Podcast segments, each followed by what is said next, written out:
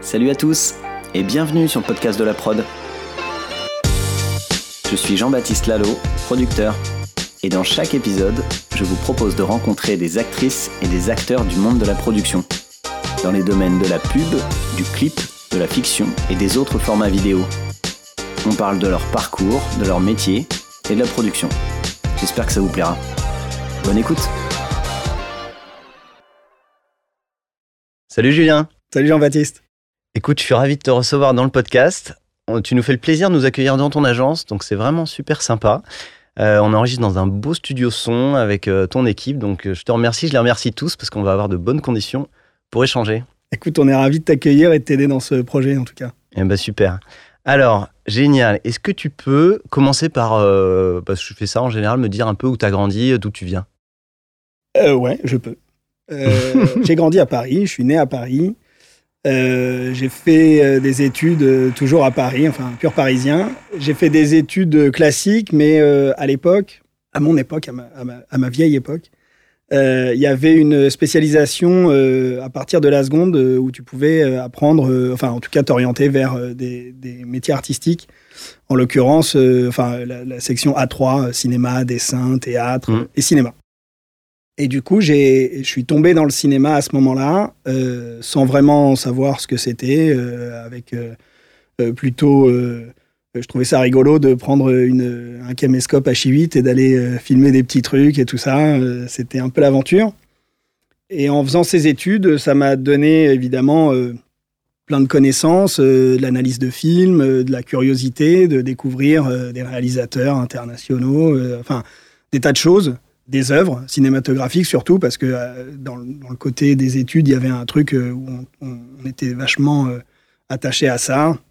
C'est ce qui m'a amené à, embrasser ce métier. Et alors là tu parles de des, tu parles du lycée là ou tu parles d'études que tu as fait? Ouais, d'accord. dès le lycée donc tu étais déjà ouais seconde première terminale et au, au bac j'étais noté sur un court métrage que j'ai réalisé Excellent. Euh, à l'époque, j'avais envie d'être réalisateur. Euh, j'étais convaincu que j'allais être le meilleur réalisateur. C'était pas vrai, euh, mais j'en étais convaincu.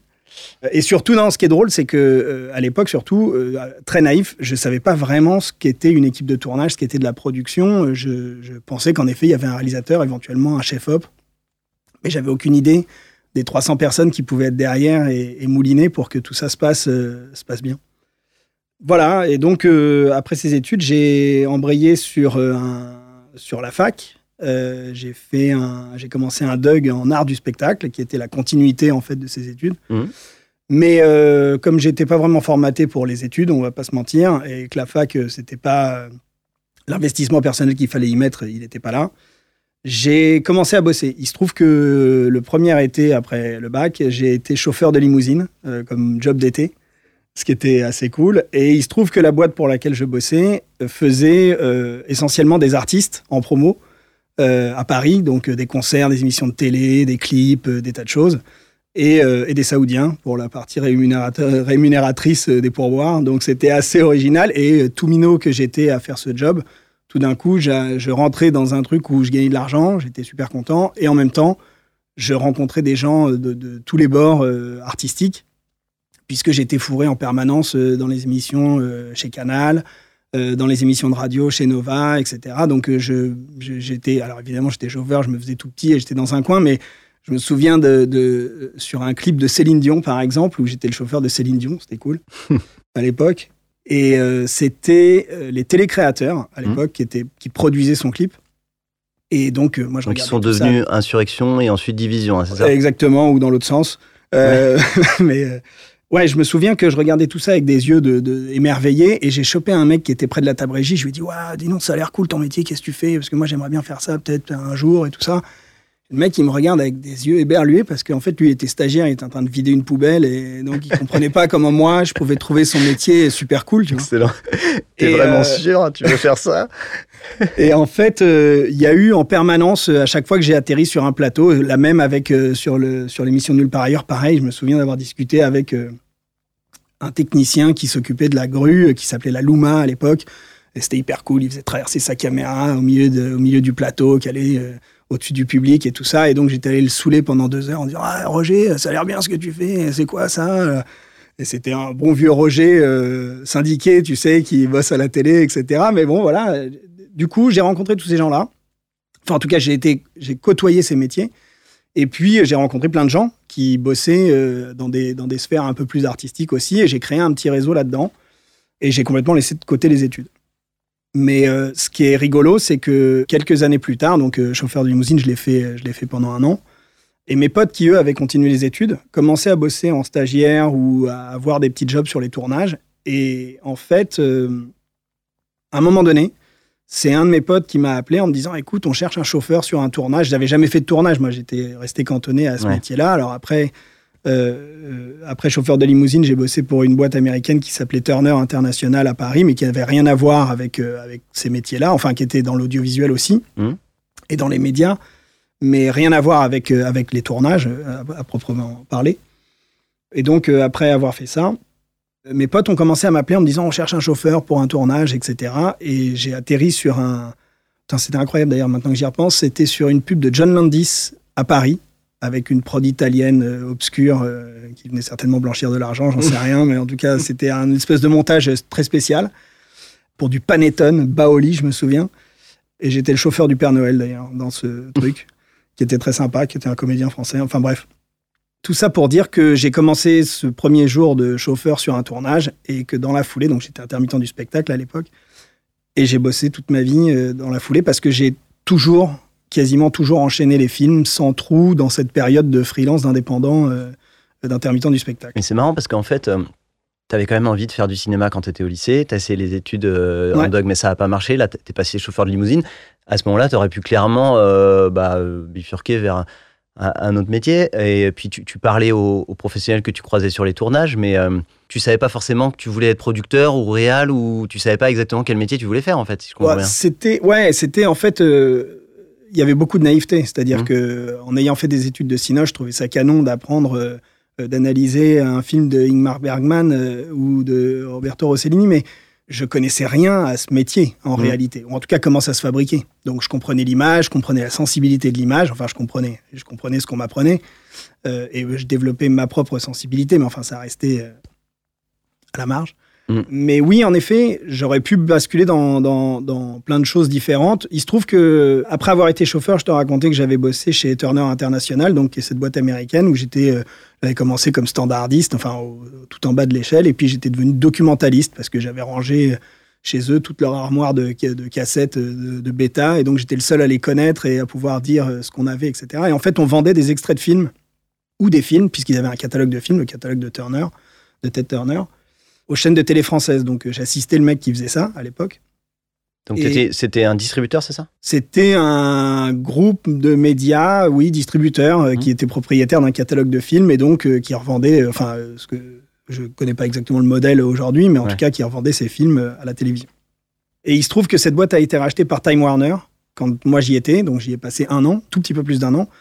Et dans le cadre de cette fusion, il y a eu un truc incroyable pour moi, qui a été un changement, euh, enfin en tout cas un coup de pouce dans la vie, c'est qu'on s'est tous fait virer Mhm. avec perte et fracas, mais avec un gros chèque à l'américaine. Et donc, euh, grosso modo, à, mon jeune âge et avec le petit salaire que j'avais à l'époque, j'ai gagné euh, tout d'un coup euh, un an de salaire, Hmm. qui était le dédommagement pour me virer. Mais ce qui était irréel, parce que j'étais là depuis un an, donc j'avais aucune raison de toucher ça. Mais toute l'équipe qui était en place depuis des années et des années, et puis c'était à l'américaine, se battait sur des trucs, donc j'ai été pris dans le package de tout le monde et j'ai eu un super package. Les Américains ils se sont dit, oh, les Français, ils vont nous faire chier, ils vont négocier, Ouais. ils vont se mettre en grève. Donc, en gros, on y va, on, on arrose, et puis euh, et toi, t'en as profité, du coup. Exactement. Et en fait, ça, ça m'a permis, je me souviens, j'ai eu une discussion avec mon papa à ce moment-là, euh, qui m'a dit, bah, c'est super que tu es scout pouce, etc. Et en même temps, tout venait de s'arrêter parce que ça faisait donc euh, un an de chauffeur, un an et demi de chauffeur, euh, un an presque et demi de Turner. Ça faisait trois ans que j'étais dans la vie active, mais plutôt jeune puisque j'avais commencé à 19 ans. Et là, tout d'un coup, tout s'arrêtait. Et donc, je me disais, qu'est-ce que je fais? Je reprends mes études, euh, je, je fais quoi en fait? Ouais. Alors, la chance, c'est qu'il y avait ce petit peu d'argent. T'avais donc, du euh, temps, mais avec quoi t'allais le remplir? Exactement. Et du coup, euh, le fait d'avoir ce petit matelas, ça m'a permis de pas me jeter dans le premier job qui venait. Et du coup, c'est cette opportunité qui a fait que mes potes qui, eux, continuaient à bosser, m'ont appelé. Et de ce jour-là, par contre, le fil s'est déroulé et j'ai enchaîné tout. Ah, c'est cool ça. Et du coup, euh, à ce moment-là, pendant cette année, c'est tout de suite arrivé On t'a Ouais, écoute, c'est allé assez vite. Très honnêtement, je crois que je me suis fait virer euh, au, je sais plus, c'était en fin d'année, je me souviens, c'était vers les fêtes. Le truc du Panettone, c'était pas loin au même moment puisque c'était un film qui devait sortir pour les fêtes. Donc, euh, sur une fin d'année 96, un hmm. truc comme ça. Oh là Ne comptons pas. C'est possible que notre ingénieuse du son ne soit pas née à cette période-là. Mais euh, ouais, voilà, donc euh, c'est comme ça que ça s'est enclenché. D'accord. Donc là, il s'est passé quoi là? T'as enchaîné une, une partie de ta vie dans le cinéma, donc? Ouais, c'est là où j'ai commencé à gravir les, enfin, à découvrir la production, découvrir la régie, et c'est là où j'ai décidé d'embrasser ce truc-là et de.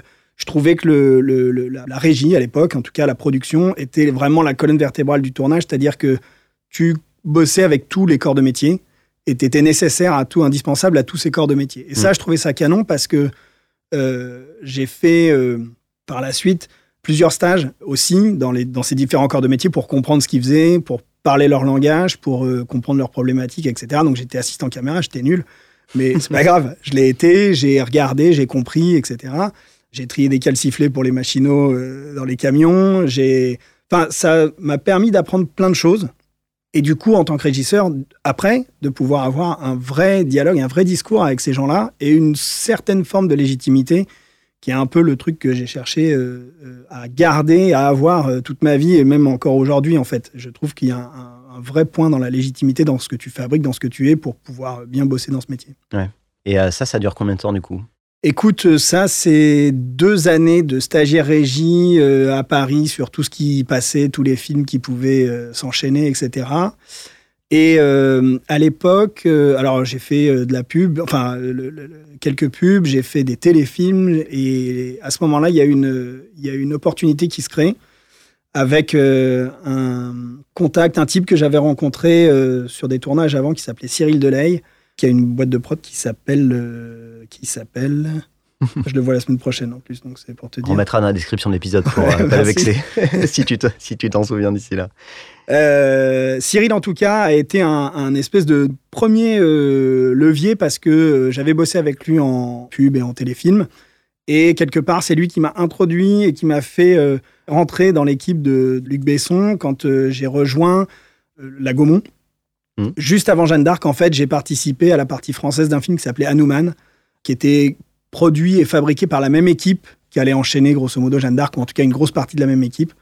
Et donc j'ai fait mes armes en stagiaire là-dessus. On m'a dit que c'était bien et que tout le monde était content. Et du coup, dans la foulée, j'ai enchaîné sur Jeanne d'Arc, qui était mon premier vraiment énormissime film et surtout euh, film en entier.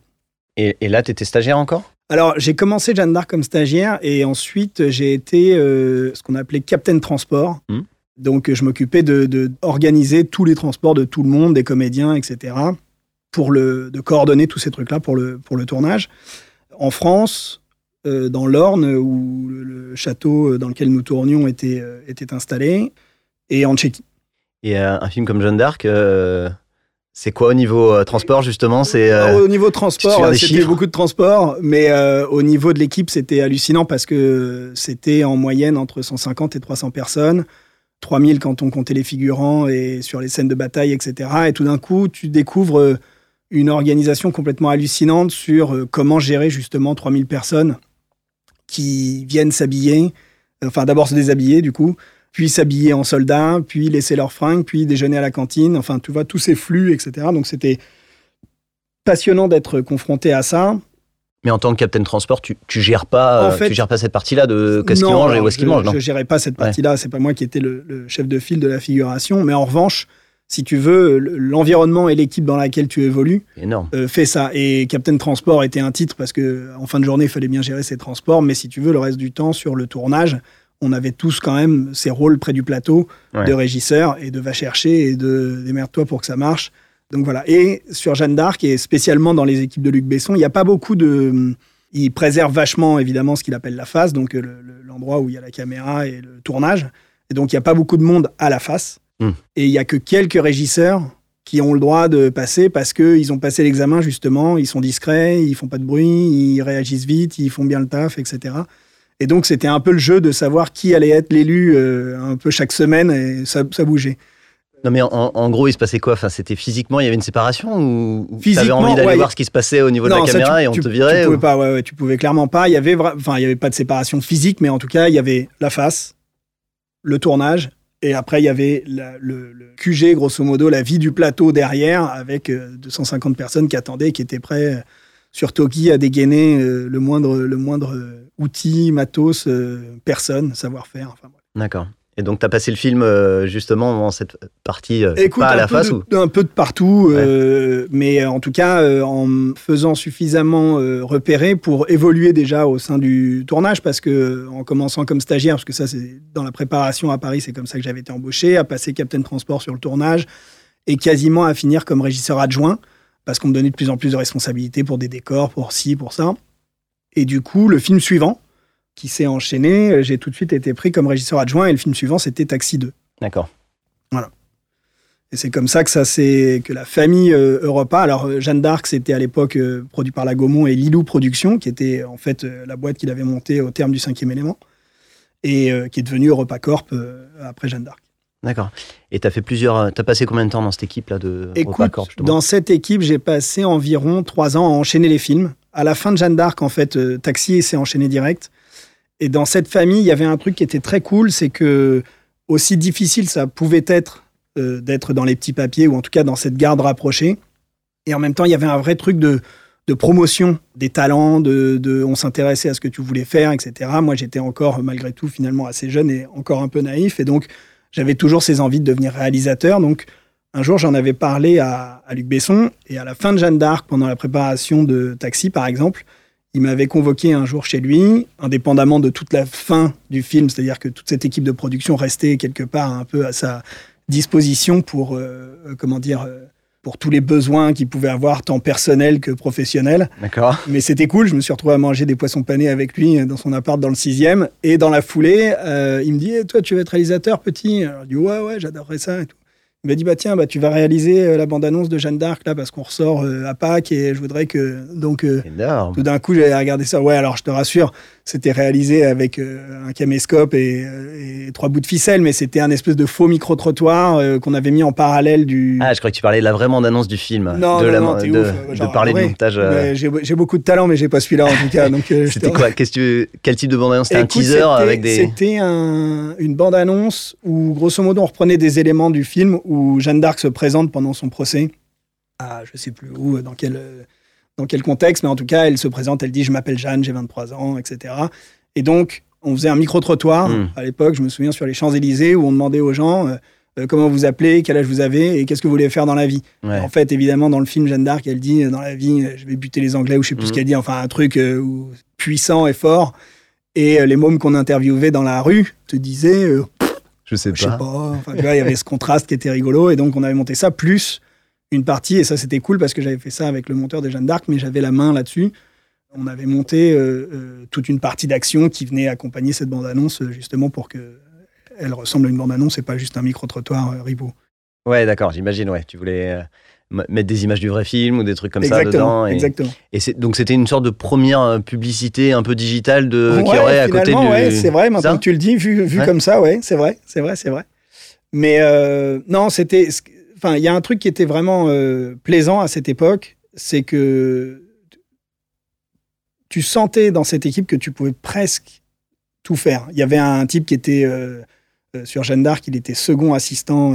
enfin, le troisième assistant réalisateur, qui s'appelait Louis Leterrier, est devenu réalisateur. Il a été poussé au départ euh, par Luc. Le second assistant réalisateur, qui s'appelait Fred Garçon, est devenu réalisateur aussi.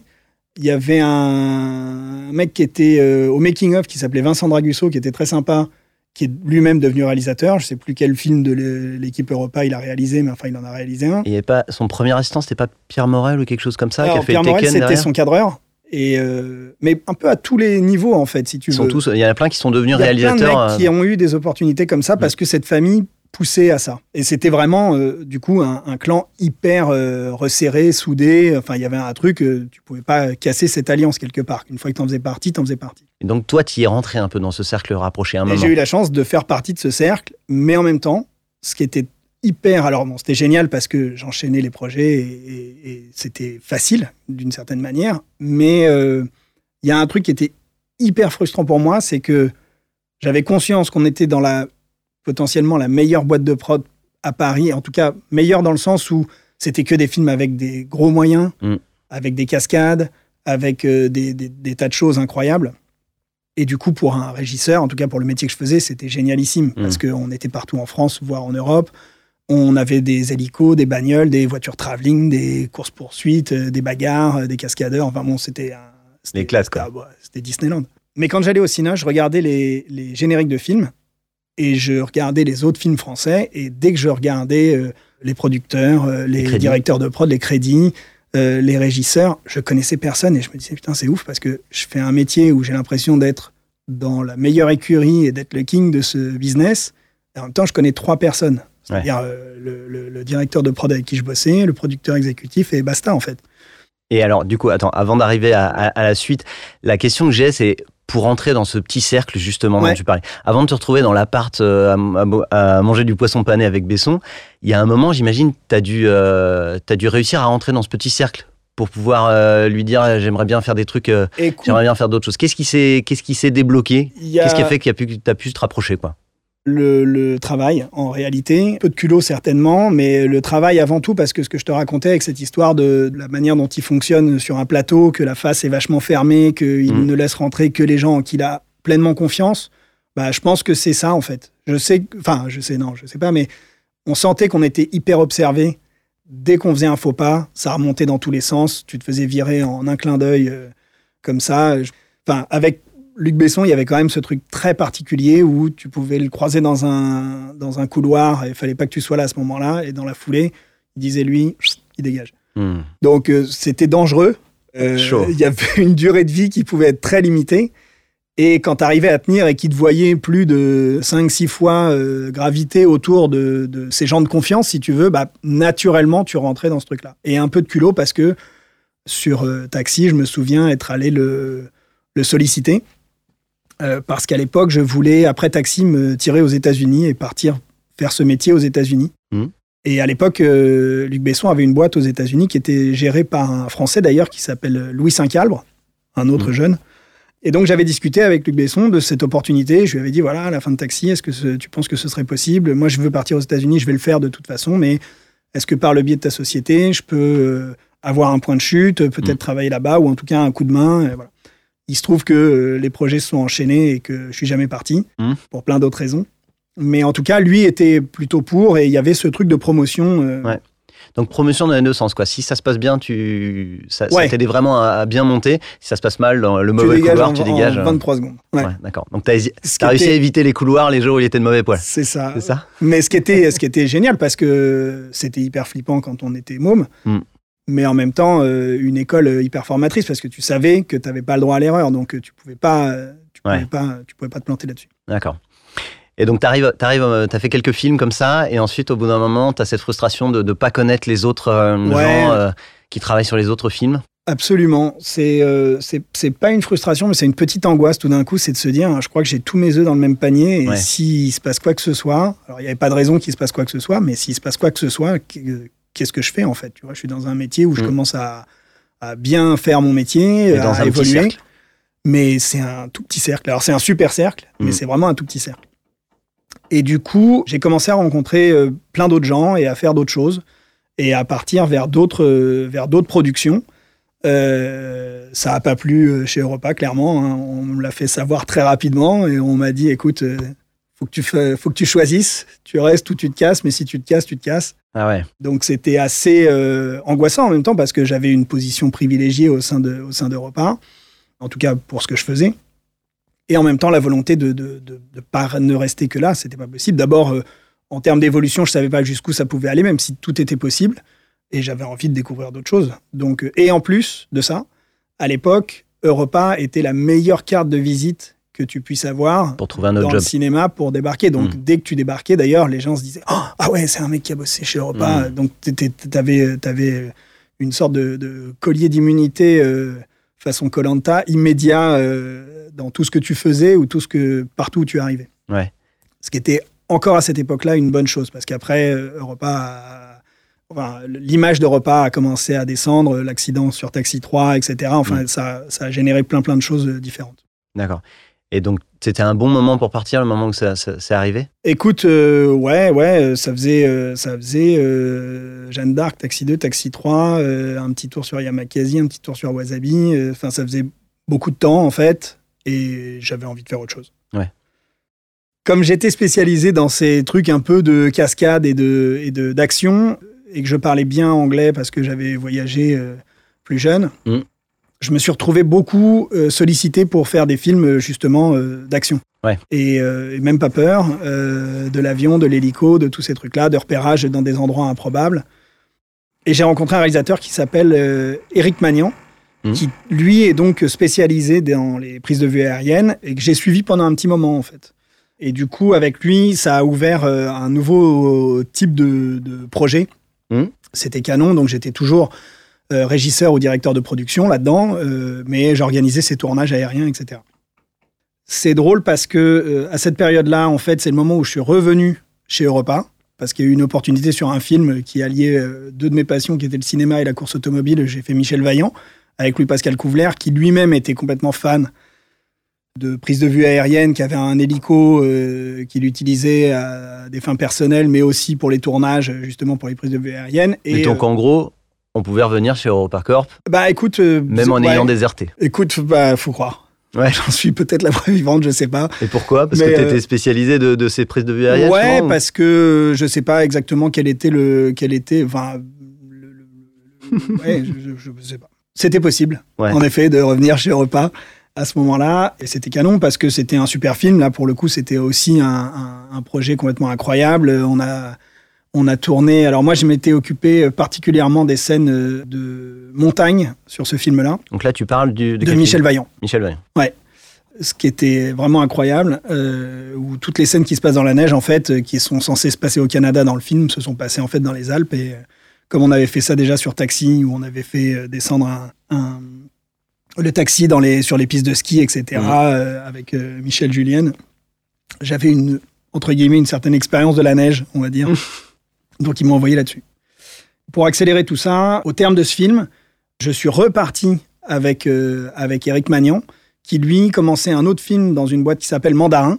Mmh. Et il commençait Les Chevaliers du Ciel, qui était réalisé par Gérard Pires. Et Eric était le réalisateur de la deuxième équipe. Et cette équipe était dédiée essentiellement aux prises de vue aériennes. Donc là, c'était un autre challenge incroyable. Et euh, Eric me dit, au moment où il commence le film, j'attaque ce film. Il y a une petite équipe de prise de vue aérienne qui va se créer je veux absolument que tu viennes avec moi. Je ne sais pas si ça sera en régisseur, en dire de prod, en peintre, peu importe, mais je veux absolument que tu viennes avec moi et je trouverai un moyen de te faire venir.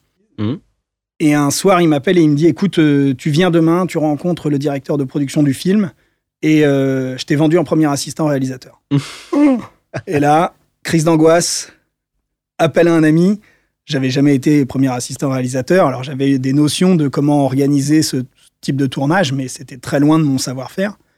Et je me souviens d'avoir passé une nuit blanche avec un pote premier assistant qui s'appelle Yvan Rousseau, que je salue d'ailleurs dans ce podcast si jamais il l'écoute, euh, qui m'avait appris à utiliser Movie Magic, qui était le logiciel pour faire des plans de travail de long métrage à l'époque. Que tu, que tu découvres la veille du rendez-vous. Je découvre la veille du rendez-vous et je tombe sur un dire de prod euh, qui est sacrément capé à l'époque. Euh, qui gère le projet et qui me dit alors tes premiers assistants ouais c'est marrant j'ai pas trouvé grand chose sur toi mais euh, je dis oui oui. C'est normal. Et, euh, et, ils me font confiance et, euh, et j'attaque ce film. Et ça c'est un vrai tournant parce que je me dis je quitte la production je passe à la mise en scène. Mm. si ça marche j'aurais réussi un super un super coup. Mais chaque jour de la préparation je m'attendais à ce qu'on me tape sur l'épaule pour me dire hé hey, ça y est on sait tes affaires. c'est pas la peine de, c'est pas la peine de rester. On, est, au courant. Tu peux y aller. Ah, et donc je flippais vraiment, mais je faisais mon taf euh, comme un malade. Et là, pour le coup, je me donnais euh, corps et âme dans ce dans ce projet. Et ça et étais sur l'équipe B qui faisait les plans aériennes Que les prises de vue aériennes, donc que les plans dans les mirages, dans les mmh. dans tous les types d'avions, parce qu'on a utilisé des transals, des hélicos, des, enfin toutes les ressources de l'armée de l'air en fait. Mmh. Et euh, moi, je me retrouvais à organiser le tournage, donc à dire ok demain, on a besoin de tel avion, tel casque qui correspond à Benoît Magimel ou à Clovis Cornillac, qui étaient les deux acteurs principaux. Mm. Euh, dans tel avion, telles actions. Euh, et, on faisait donc les actions euh, du film, mm. c'est-à-dire les actions réelles, les poursuites d'avions, etc. Mais on faisait aussi toutes les pelures de réflexion qu'il y avait dans les casques. C'est-à-dire pour chaque action, tu avais le contre-champ qui était la réflexion qui allait dans le casque du comédien qui lui était filmé en studio Mmh. dans une fausse cabine d'avion, etc. Donc c'était un, un enchevêtrement de séquences et de complexité, etc. Mais c'était un défi technique de malade. On avait un chef-op qui s'appelle Eric Dumage qui était complètement euh, embarqué dans le projet. Enfin, c'était c'était phénoménal. Mais toi, au niveau technique, là, t'étais à l'aise? Écoute, j'ai pris beaucoup de plaisir. J'étais à l'aise, oui, parce que d'une part, j'étais euh, en confiance avec ce réalisateur qui lui me faisait confiance. J'apprenais tous les jours, évidemment. L'équipe caméra, qui était euh, Éric Dumage et son assistante Euriel Etévenon, me faisait confiance aussi. On s'est beaucoup testé, toisé euh, dès le départ. Ça a été un départ compliqué. Mais on a réussi à créer un truc assez dingue. par la suite, on avait une script qui s'appelait Nina Reeves, qui composait cette équipe. Et en fait, on était devenu une, une espèce de team de 5-6 personnes à faire des trucs euh, complètement surréalistes. Et moi, je me retrouvais, au-delà du travail d'organisation du tournage, Mm. à être l'interface avec l'armée de l'air et à faire des briefings derrière le pupitre, euh, comme au Pentagone, là, à leur dire, messieurs, demain, il nous faut euh, deux Mirage 2000, un Transal, etc. Nous irons dans la zone euh, Simone, enfin, ils ont que des noms de code, etc. Nous volerons à 30 000 pieds, euh, il faut une formation comme ça, etc. Le vol du matin, ce sera ça, le vol du soir, ce sera ça. Enfin, c'était ouf. Mais, enfin, je sais pas, je me mets un peu à ta place, là. Déjà, assistant réel, c'était pas ton métier. Non, en plus, assistant réel sur un film aérien et pas une comédie, c'est- ça doit être un enfer. Enfin, comment t'arrives à te sentir euh, Écoute, Euh, c'est galvanisant. bien? En fait, tu te sens pas bien spécialement, mais moi j'avais besoin de ce genre de challenge et en fait euh, ça, ça a déclenché ensuite tout un tas de tout un tas de choses incroyables parce que avoir cette double casquette euh, production mise en scène. Hmm. En fait, au terme des Chevaliers du Ciel, j'ai fait encore un autre film qui était un film russe avec Vincent Pérez et une actrice russe dont j'ai oublié le nom à Paris, qui s'appelait Code, je sais pas, un espèce de James Bond russe, euh, Hmm. un peu foireux, encore du blanchiment d'argent. je crois. Mais à la sortie de ça, on était donc fin 2004, début 2005, et j'ai- basculé dans la pub. Mm.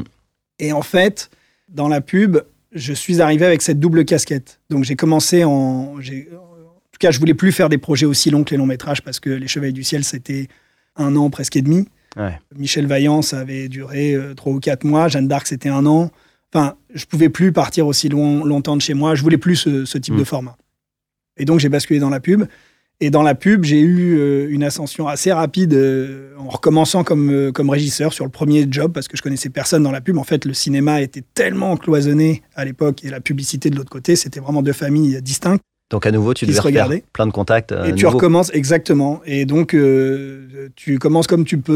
Euh, C'est une TV Prod à l'époque qui était l'ami d'une amie d'un ami qui me rencontre et qui me file cinq noms à appeler et que j'appelle. Et il y en a un qui dit Oui, bah, j'ai besoin d'un mec un mercredi. Et donc, ça commence comme ça. Et euh, bon, alors, du coup, hyper à l'aise parce que en production, en pub, une journée de tournage, 35 personnes. Quand tu sors de un an de tournage avec 400 personnes et que tu connais le nom de tous et que tu les côtoies, si tu veux, dans la journée, les mecs sont même, ouais, les techniciens sont même hallucinés que tu te rappelles du nom de tout le monde et que tu sois aussi à l'aise dans un environnement comme ça, etc. Donc là, je me suis régalé parce que c'était entre guillemets facile et en même temps hyper challengeant parce que je découvrais des nouvelles techniques aussi, euh, pas mal d'audace euh, artistique, euh, des moyens assez dingues qui étaient les moyens exceptionnels qu'on avait sur un tournage à un moment donné parce que tout d'un coup il y avait euh, En cinéma, tu. Cinacel, ouais, Mhm. Cinacel, euh, une grue et un hélico. Et en fait, c'était quasiment le quotidien de la publicité euh, Mhm. quand euh, il s'agissait de tourner un- un- une journée. Tout concentré sur très Tout peu de temps. concentré sur très peu de temps. Et cette double casquette production, mise en scène, Mhm. m'a permis assez vite de, de bosser avec pratiquement toutes les boîtes de prod à Paris Ouais. parce que euh, ils étaient bien contents, sur, spécialement sur les tournages à l'étranger, de me faire bosser en dire de prod sur la préparation et en premier assistant pendant le tournage. Donc déjà, Mmh. ça permettait d'avoir un Français qui voyageait à l'époque où on voyageait beaucoup avec les réalisateurs. Et surtout, en fait, euh, cette dualité où j'étais responsable du budget et en même temps responsable de l'artistique, je savais où placer le curseur pour euh, bah, défendre les intérêts artistiques, mais en même temps pas exploser le budget. Donc tout le Mmh. monde était content en fait de ce, de ce truc-là. Et c'est pas courant en plus, euh, quelqu'un qui sait faire les deux quand même. Euh, alors je non, j'en sais rien. Je sais qu'il y a, je pense à, à un garçon comme Jacques-Étienne Stein, qui est un ancien premier assistant, qui est producteur maintenant, enfin un producteur depuis bien longtemps d'ailleurs. Mais je sais pas s'il y a beaucoup de, de producteurs qui viennent de la, de la mise en scène directement. Non, c'est pas courant. En tout cas, sur les tournages, c'était assez rare d'avoir un mec qui était directeur de prod et premier assistant en même temps.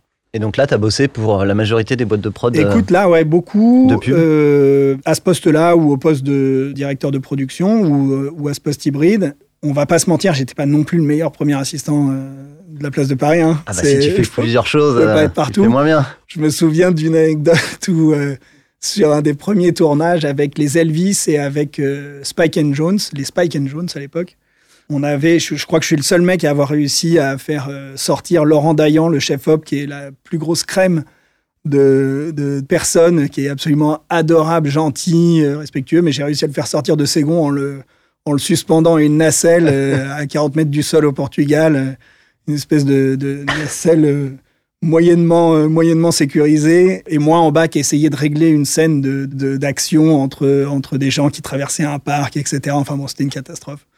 Donc euh, j'ai quelques anecdotes comme ça où, où j'ai continué à apprendre en permanence de, de- de tout ce que je faisais. Mais c'était canon parce que du coup, ça permettait d'avoir une espèce de, de vision globale. Et assez naturellement, j'ai bossé pendant longtemps avec... Alors il y a eu un moment aussi, en termes de famille, je me suis euh, retrouvé à travailler beaucoup avec les Elvis. À l'époque, Vincent Lobel et Stéphane Caffiero. Mhm. Et c'était un super moment parce que moi, j'ai adoré cette période avec eux. En plus, euh, ils étaient euh, pleine bourre à ce moment-là, donc on faisait plein de films ensemble. En tout cas, j'ai fait plein de films avec eux et, et j'étais ravi de ça. Et c'est ce qui m'a permis justement de, de gagner ce crédit ou cette notoriété, j'en sais rien, euh, pour bosser avec plein de boîtes de prod à Paris. Et puis j'ai atterri chez Big Mhm. avec euh, Raphaël Karacic et Pierre Rambaldi. Et pareil, chez eux, euh, énormément de confiance, énormément de, de respect mutuel pour euh, ce que chacun faisait. Et ils m'ont laissé, en fait, en tant que directeur de prod, faire beaucoup de tournages pour eux, sans producteur. Et du coup, je me suis retrouvé, pareil, À gérer aussi me la retrouver partie, seul. euh, ouais, et en fait, c'est ce qui a- euh, agence, exactement. Et c'est ce qui a euh, naturellement amené, en fait, si tu veux, à, à ensuite devenir producteur indépendant. Et paradoxalement, pas chez Big, parce que j'avais bossé pendant presque un an, un an et demi avec eux Mhm. en tant que directeur de prod, mais indépendant, mais à enchaîner les projets. Et c'est chez Moonwalk que j'ai attaqué. en fait, c'est en faisant avec Moonwalk, en allant à Cannes, toujours en indépendant, mais en faisant le festival de Cannes de la pub un, un- un printemps, là, que j'ai rencontré plein de gens là-bas et qui m'ont dit Ah, mais qu'est-ce que tu fous là? C'est rare d'avoir un technicien qui débarque à Cannes, si tu Mm. veux, en tout cas un directeur de prod euh, comme moi. Et tout le monde pensait que j'étais déjà producteur, en fait, et ils me Mm. disaient Ah, mais t'es producteur et tout ça, ah, c'est marrant, euh, bah ouais, on te voyait bien là-dedans, enfin bref. Et donc, euh, à la sortie de Cannes, on, on a discuté avec Moonwalk et, et je suis devenu producteur chez eux D'accord. pendant, pendant quelques années. C'est cool. Et donc là, tu rejoignais une équipe euh, de. Écoute, là, c'était une petite euh, structure. Alors, Moonwalk, c'était anciennement Radical Media, qui était une boîte américaine qui était basée à Paris, euh, gérée par Guy Péchard et Alexis Binsat. Et en fait, euh, Radical décidait de se retirer du marché français, mais garder une représentation, enfin, souhaitait garder une représentation. Guy s'arrêtait et partait vers d'autres aventures, vers le long métrage. Et Alex Binsat a trouvé une solution assez intelligente pour créer Moonwalk avec le- la team de, de Radical Media en réduisant un peu la voilure euh, parce que c'était quand même une boîte américaine à installer en France, donc c'était un, un gros paquebot. Mhm. Et il l'a transformé plutôt en start-up, on va dire, où il a monté ça tout seul. Gaspard Chevance l'a rejoint très tôt. Et moi, ils m'ont proposé de les rejoindre aussi euh, quelques temps plus tard. Donc Alexis et Gaspard se sont associés. On a gardé les représentations des réals de Radical Media. Et moi, je suis arrivé là-dedans. euh, j'ai plus l'année, mais en... j'ai plus l'année. Ouais, d'accord. Et, euh, et du coup, donc c'était plutôt une, une boîte qui avait été grosse et qui de, redevenait petit- petite. Ouais. C'est ça? Ouais. Et euh, il y avait un, un positionnement particulier, il y avait une façon de produire euh, différente ou c'était Écoute, assez bah, classique? Non, c'était assez classique, mais néanmoins, il y avait des profils de producteurs qui produisaient différemment.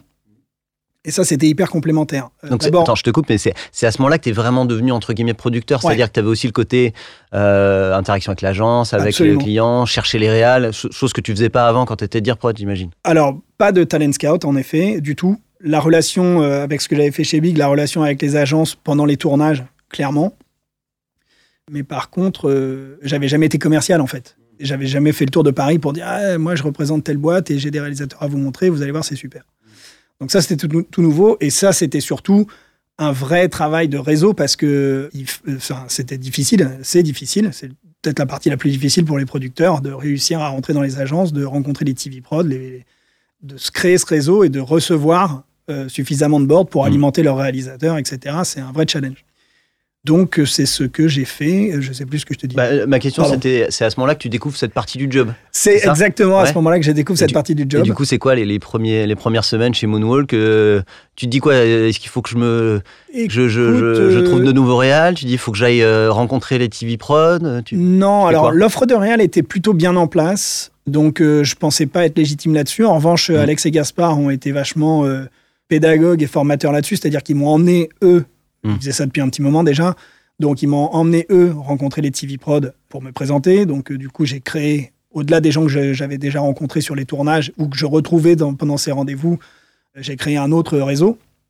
Et puis petit à petit, j'ai développé ça et euh, pour ensuite le faire tout seul, comme tous les producteurs le font aujourd'hui. Mais c'était ça le, le vrai changement. Mais comme j'étais euh, issu de la fabrication pure, si tu veux, je me suis très vite retrouvé à prendre des projets euh, qui paraissaient ne pas être prenables parce que euh, trop challengeant, pas assez d'argent, euh, un peu compliqué. euh, et mon approche, qui était beaucoup plus de, de fabricant, Mm.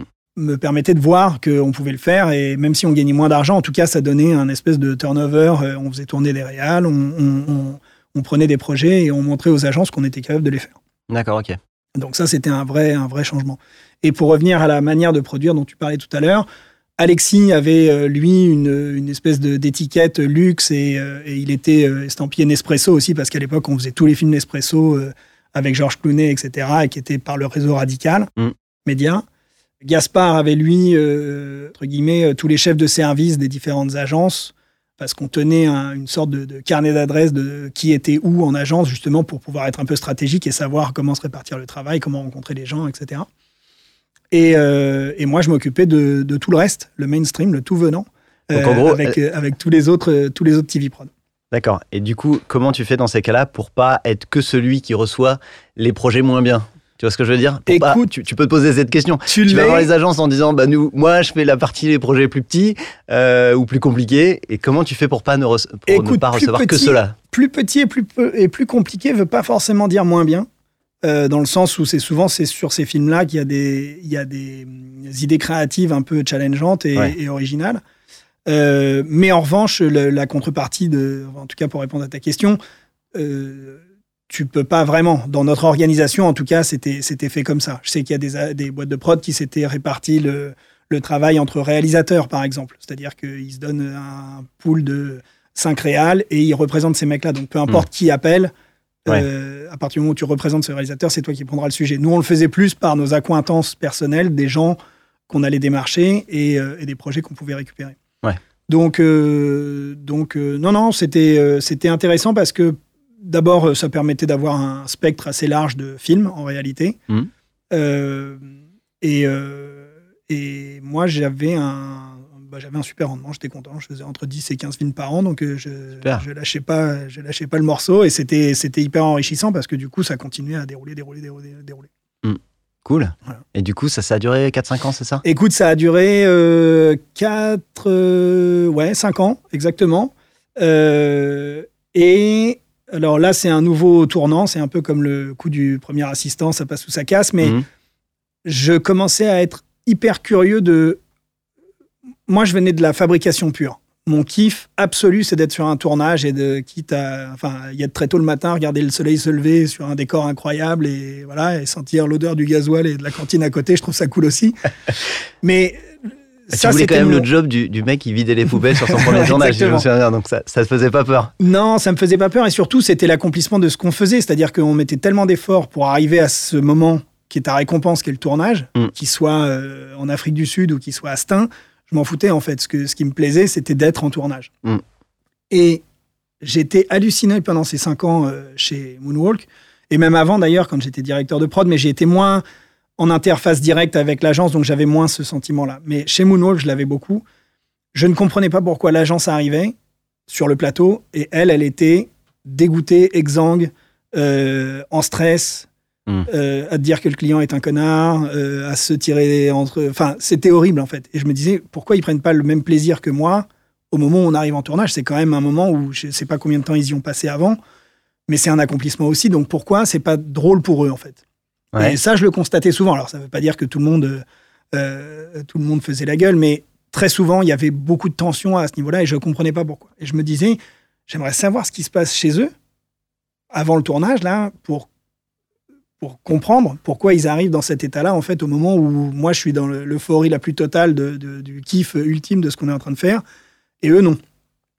Et, euh, donc ça, cette réflexion, elle est restée longtemps dans ma tête, et un jour, sur un tournage en Afrique du Sud avec, euh, avec CLM BBDO à l'époque, avec Mathieu Elkaïm sur un film Tropicana, on a cette discussion euh, un soir, à un dîner, et, euh, et il me dit, bah, c'est intéressant ce que tu racontes. Et, euh, Donc tu et lui dis pourquoi vous faites la gueule, quoi. en gros. Ouais, un peu, ouais. Alors lui, non, parce que lui, il avait une. euh, Enfin, lui, il a une, une grande connaissance de, des métiers du cinéma et des métiers de la fabrication, donc il est hyper à l'aise avec ce qui se passe et donc Mm. il comprend. Et une partie de la réponse est il- on a un manque d'expertise côté agence et, et on ne comprend pas forcément ce qui se passe et dans quoi on se fait embarquer, donc il y a beaucoup de frustration et beaucoup de presque de défiance. Hmm. Pourquoi vous nous avez vendu trois jours? Pourquoi on a ça? Pourquoi on va ici? Pourquoi est-ce qu'on attend là? Pourquoi il se passe Exa- rien Exactement, euh, hmm. exactement. Et, euh, et certainement un peu de manque de pédagogie, un peu de manque de, de connaissances techniques ou de transmission de, Mm. de ce savoir ou d'accompagnement, si tu veux. Et donc, euh, et donc ça m'a donné envie de, me pencher un peu plus sur qu'est-ce qui se passait du côté des agences pour, pour justement dénouer un peu ce, ce- cette tension. Et, euh, et en discutant avec Mathieu, un jour, il me dit, bah, euh, clairement, cette expertise-là de producteur, de fabricant, on ne l'a pas en agence. Et c'est un métier en devenir parce que on va chercher, les agences vont chercher ce genre de profil. Et euh, quelques temps plus tard, il me fait une proposition pour venir le rejoindre chez, chez CLM. Et il n'y avait pas de prod euh, intégré chez CLM Écoute, il y avait une prod intégrée comme dans toutes les agences, c'est-à-dire qu'il y avait euh, de la post-prod, parce que les agences ont toujours, en tout cas depuis euh, très longtemps, gardé, tu sais, la- la- ce qu'on appelle la PP2, euh, la- les adaptations. euh, Ouais. Gérer les modifs à la fin, Exactement, parvenir vers la les prod. tags et toutes ces conneries-là. Et donc, euh, y avait, on avait euh, euh, trois monteurs, un motion designer, euh, un petit studio de son, euh, Rikiki, mais enfin, on avait de quoi bricoler. Il y avait une petite équipe en place, mais il n'y avait pas vraiment de, de, de, de- de projet ou de schéma euh, défini. On, on- ça bossait, c'était très bien euh, pour ce que ça adressait à ce moment-là, mais c'était pas une prod intégrée. Hmm. Et, euh, et donc, on m'a fait venir pour, euh, pour ce projet-là, pour développer la prod intégrée chez eux. Euh, et c'était canon. C'était flippant, vraiment. C'était c'était inquiétant de quitter aussi tous ces gens qui étaient, encore une fois, une sorte de famille, de communauté euh, de- des producteurs indépendants. En plus, on était à cette période-là quand même pas mal dans ce brouhaha de, de les prods externes, les prods intégrés, euh, la guerre, euh, de- pas beaucoup de bienveillance dans ces relations, si tu veux. Donc euh, c'était un challenge parce que tout d'un coup, certains disaient ah bah si on envoie un expert qui va commencer à raconter nos secrets, les agences vont pouvoir le faire. Enfin il y avait plein. De- Tu plein de- passais chez l'ennemi, en gros, si Bah, c'est ça que tu racontes. J'ai Ouais. pas été tondu, mais c'était pas loin. Euh, non, mais je passais, oui, pour, pour certains, je, passe- je passais chez l'ennemi. Et pour d'autres, euh, c'était une bonne chose, ou en tout cas, euh, beaucoup l'ont vu, j'espère, euh, mais des discussions que j'ai eues plutôt d'un bon oeil, parce que ça permettait de mettre quelqu'un de la communauté des producteurs indépendants au sein d'une agence et pour délivrer un message, ou en tout cas une, une méthode ou une, une- une manière de faire un peu différente. Mm. Et, et c'est là-dessus que moi, j'ai vachement travaillé et, et développé mon, mon, mon- mon- boulot et, et- et mon, et mon discours au sein des agences. Euh, trouver une manière de, de, de- de ne pas être jugé parti, de, bien dissocier la manière dont on fonctionnait, euh, de ne pas être en compétition contre les agences, d'avoir un respect mutuel, d'être garant.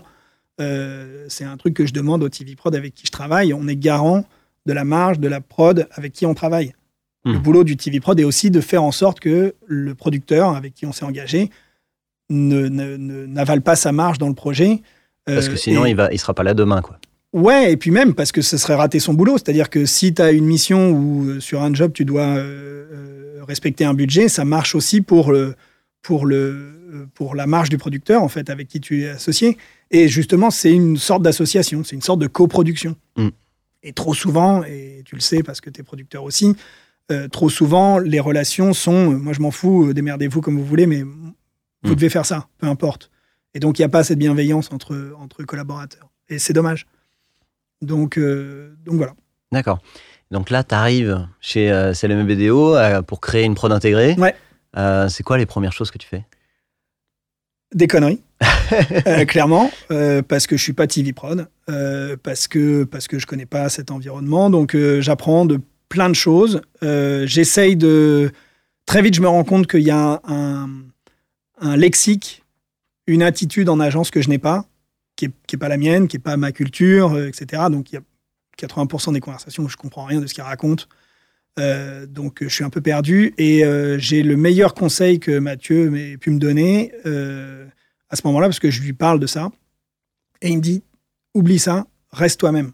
On t'avait venir, on t'a fait venir ici pour que tu sois expert dans ton domaine, pas Ouais. pour que tu deviennes un mec d'agence. Hmm. Donc, oublie ça. Tu vas apprendre avec le temps parce que tu vas te familiariser avec tout, ce, tout cet environnement. Mais surtout, reste qui tu es. Tu corresponds pas aux cases habituelles de l'agence. C'est très bien. Surtout, ne- n'essaye pas d'y rentrer. T'avais l'impression, rien qu'en vocabulaire, Ouais. d'entendre des mots nouveaux toute Ouais, la journée que ah, tu ouais, connaissais ouais. pas côté production. C'était ça. C'était un rythme de travail aussi qui était complètement différent. Euh, alors, beaucoup plus de taf. Alors, bon, euh, à mon niveau, en tout cas, moi, par rapport à ce que je faisais en tant que producteur indépendant, peut-être que d'autres producteurs bossent comme des chiens. Mais très honnêtement, je, je rentrais dans un truc de, de- un système ultra processé où avant je gérais mon, en- mon emploi du temps et j'avais beaucoup de travail, certes, parce que je faisais beaucoup de films, mais objectivement, je des foutais rien. ouais. Et en arrivant en agence, plus possible de rien foutre. Et tout d'un coup, un, un taf inouï avec des rendez-vous, des points dans tous les sens, etc. Enfin, des agendas qui se remplissaient avec des, des missions tout le temps, tout le temps, tout le temps. Et c'était aussi un, un changement entre être indépendant et devenir salarié aussi? À ce moment-là où, euh, où, euh, je te laisse boire ton, ton petit verre d'eau. Il y a eu ça aussi, c'est-à-dire que tu, tu étais plus euh, Ouais, maître, ça, un- moins maître de ton temps. Ça, alors, il y a ça. En effet, il y a un vrai changement. C'est que en étant indépendant et en devenant salarié, il y a une, une sorte de. de c'est pas un confort, mais en tout cas, il y a une sécurité qui se met en place. C'était la première fois que je n'étais plus intermittent du spectacle. Alors, chez Moonwalk, j'étais j'étais salarié.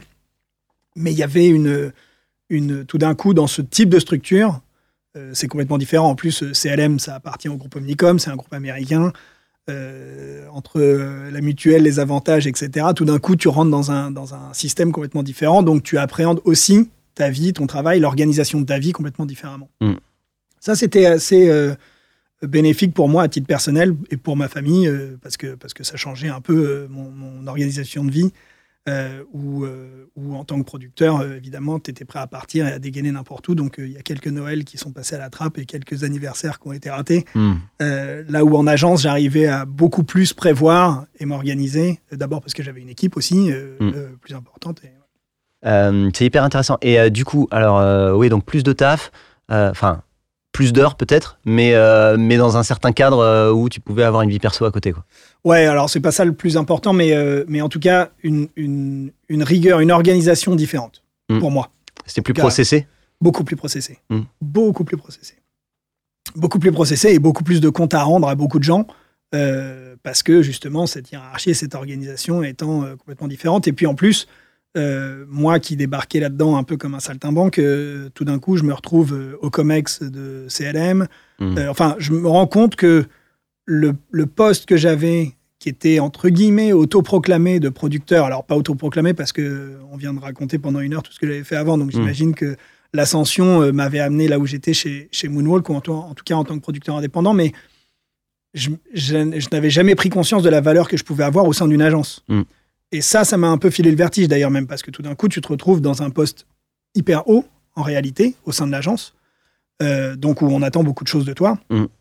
Et ça, je l'avais pas du tout anticipé. euh, cette, cette, euh, cette, euh, ce- ne serait-ce que cette relation avec les collaborateurs, Mm.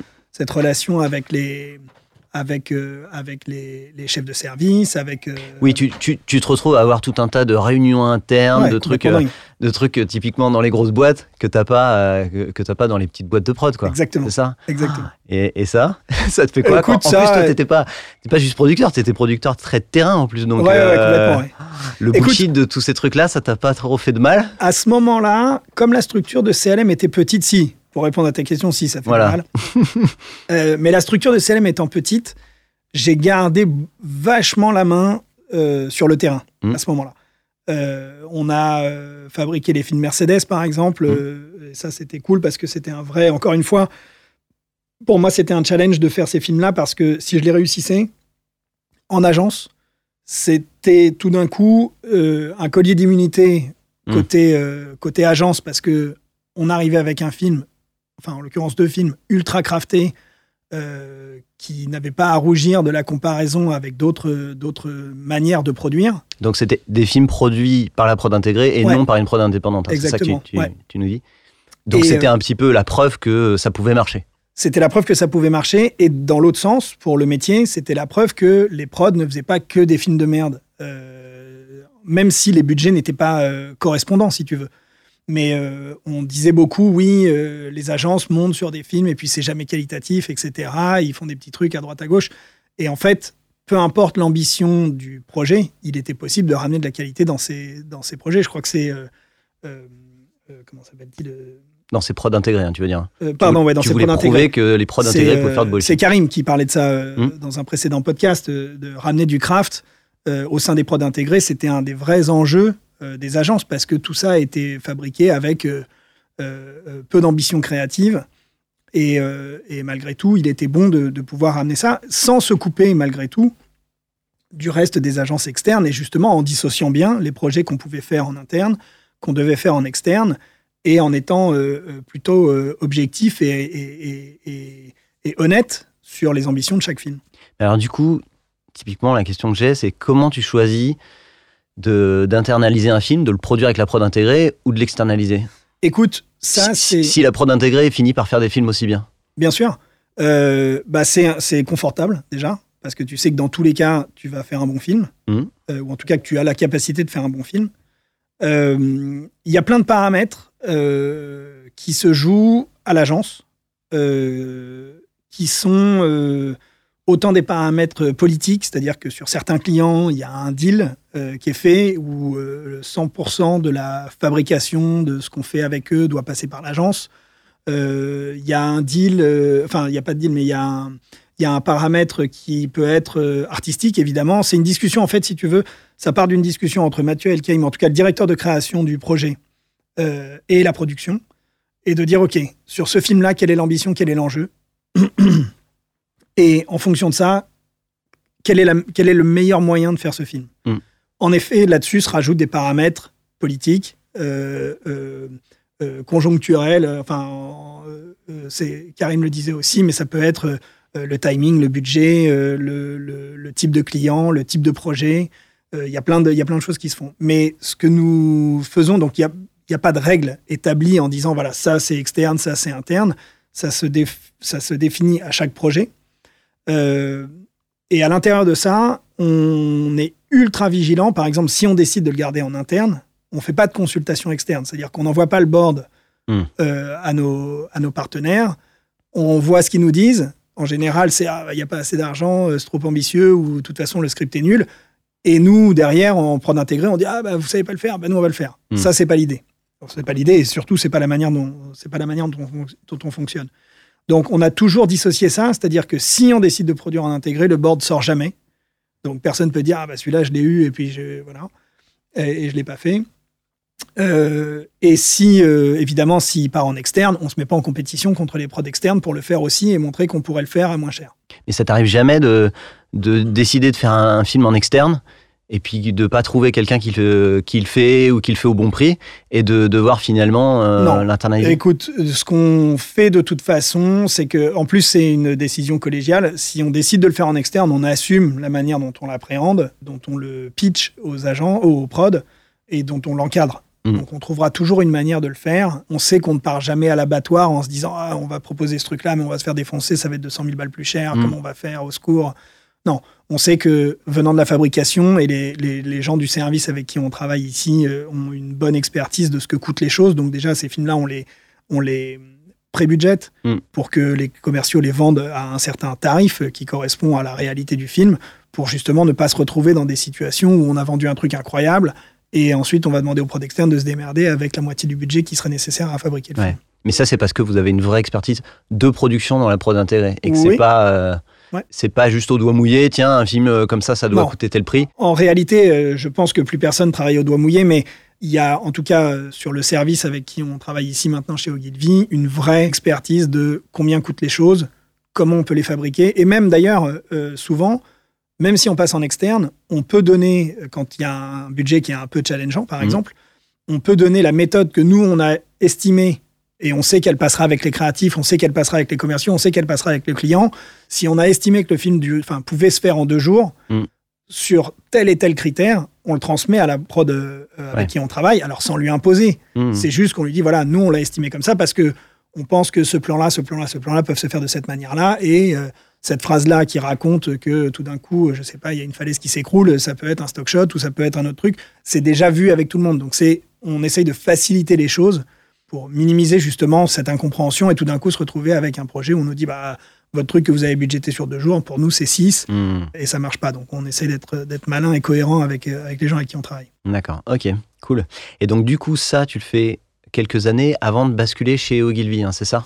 Écoute, ça, on le fait pendant 4 ans. Alors, chez CLM, il y a une espèce de montée en flèche parce que euh, il y a le projet BBDO, qui est le rassemblement de Proximity, l'agence Proximity et l'agence CLM BBDO. Mhm.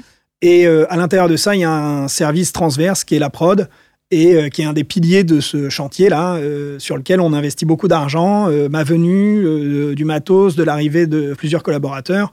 Le service grossit. Et puis un jour, c'est un peu la catastrophe.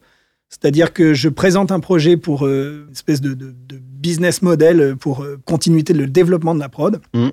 Et en même temps, se passe euh, au niveau international dans le groupe Omnicom des espèces de fusions et des acquisitions de boîtes, etc., qui fait que Proximity ressort du projet BBDO et affaiblit complètement le, le bureau parisien d'une certaine manière parce que tout d'un coup, euh, le, le poids du corps qu'on mettait sur la production et sur le développement de ce projet BBDO à Paris tombe un peu en désuétude et Proximity se rééloigne un peu. Donc en fait, Donc, toi, euh, tu arrives avec un projet qui dit euh, on va grandir, et en fait, on te dit bah non, en fait, on va. ouais, en fait, euh, c'est cool.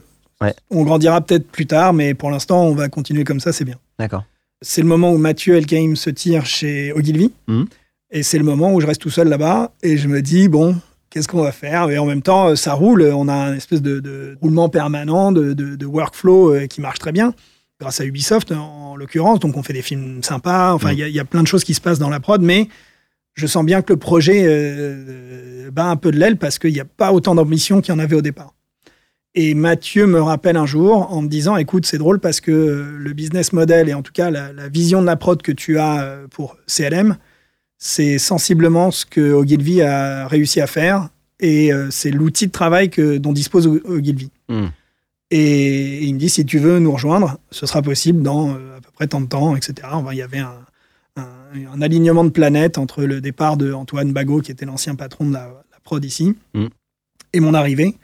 Et donc, euh, j'ai quitté CLM pour venir euh, prendre ce job chez Ogilvy en tant que patron de l'ensemble de la production. Alors, à un niveau encore différent de ce que je faisais chez CLM, parce que euh, là, on avait, chez CLM, on avait vraiment une, un tout petit studio son qui était une cabine speak avec un, un ingénieur du son, mais c'était à la marge.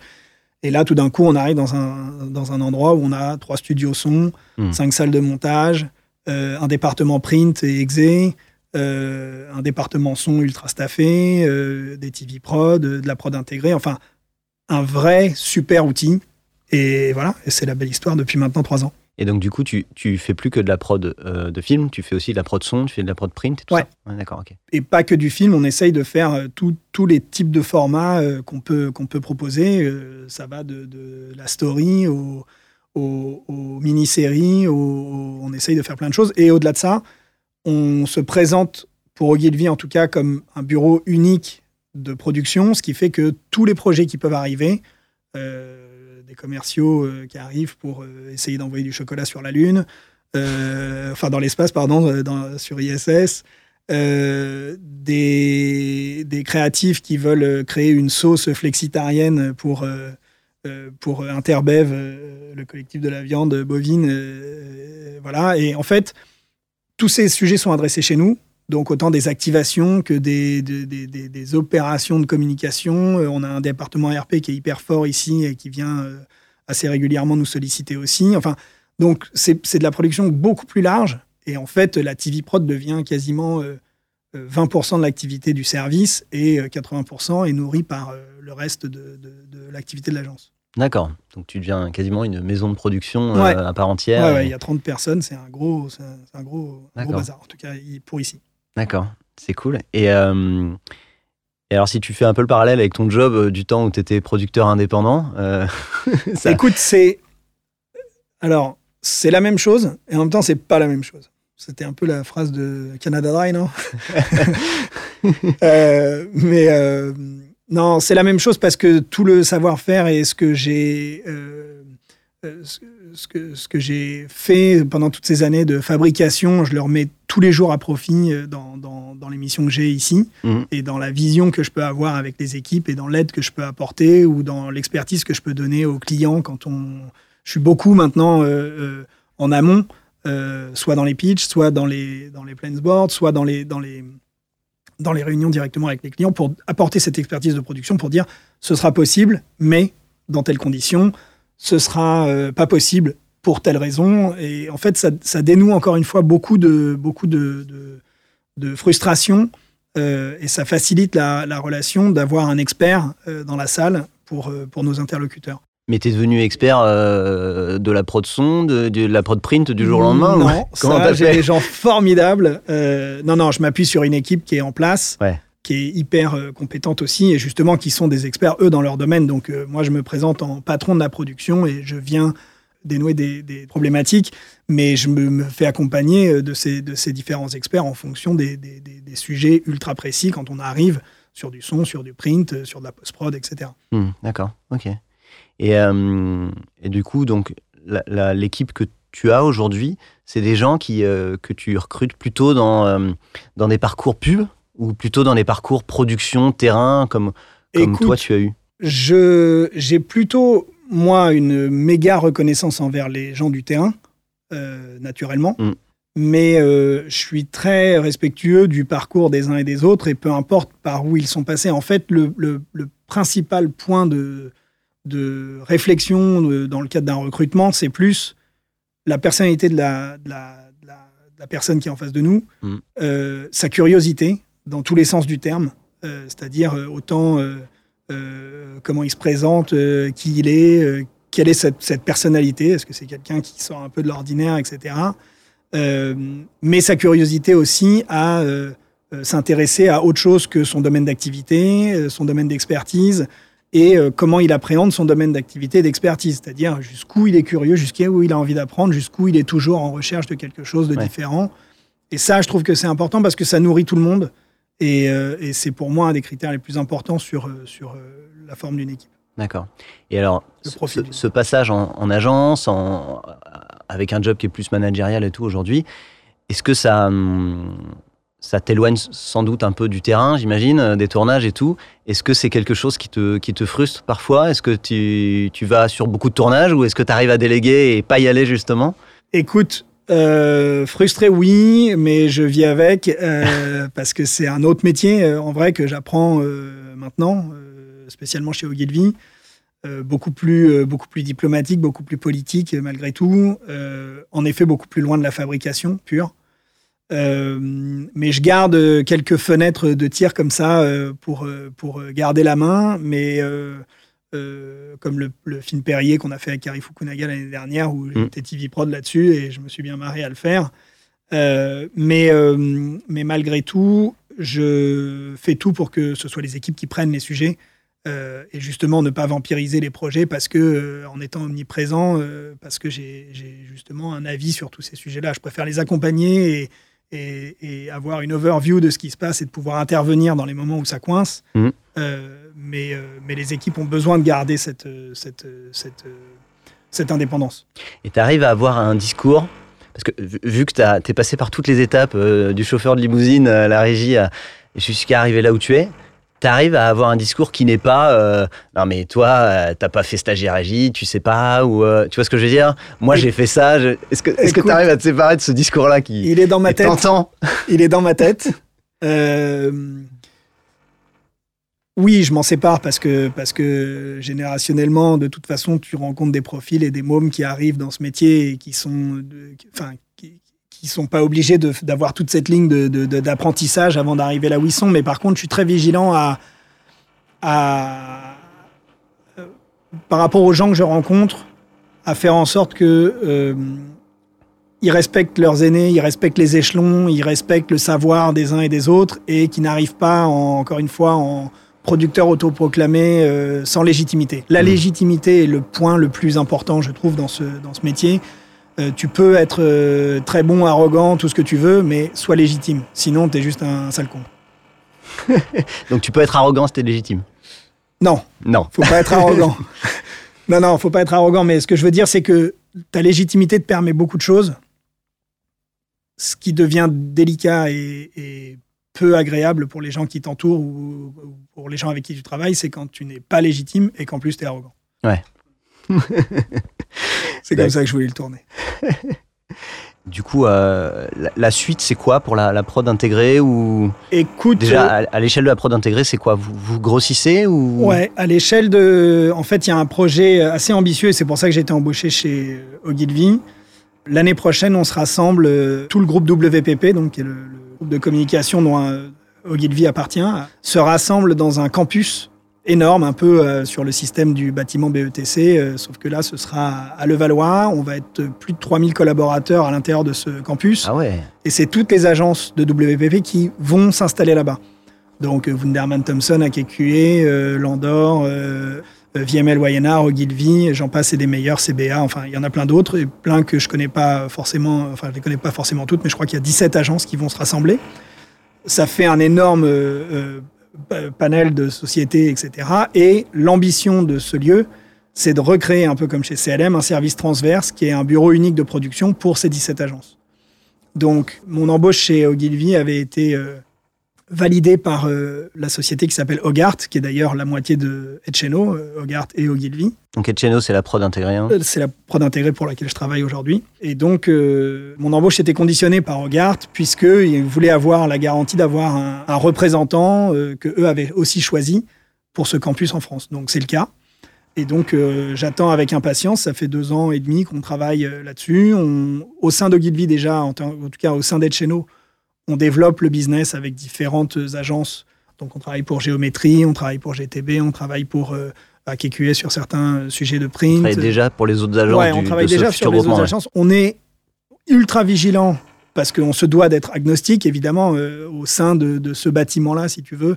C'est très difficile aussi pour les autres agences de se dire, mais attends, j'envoie mon projet chez Ogilvy, etc. Donc c'est pour ça hmm. qu'on insiste vachement sur Etcheno, qu'on fait vachement attention à la manière dont on le dispatche auprès de tout le monde.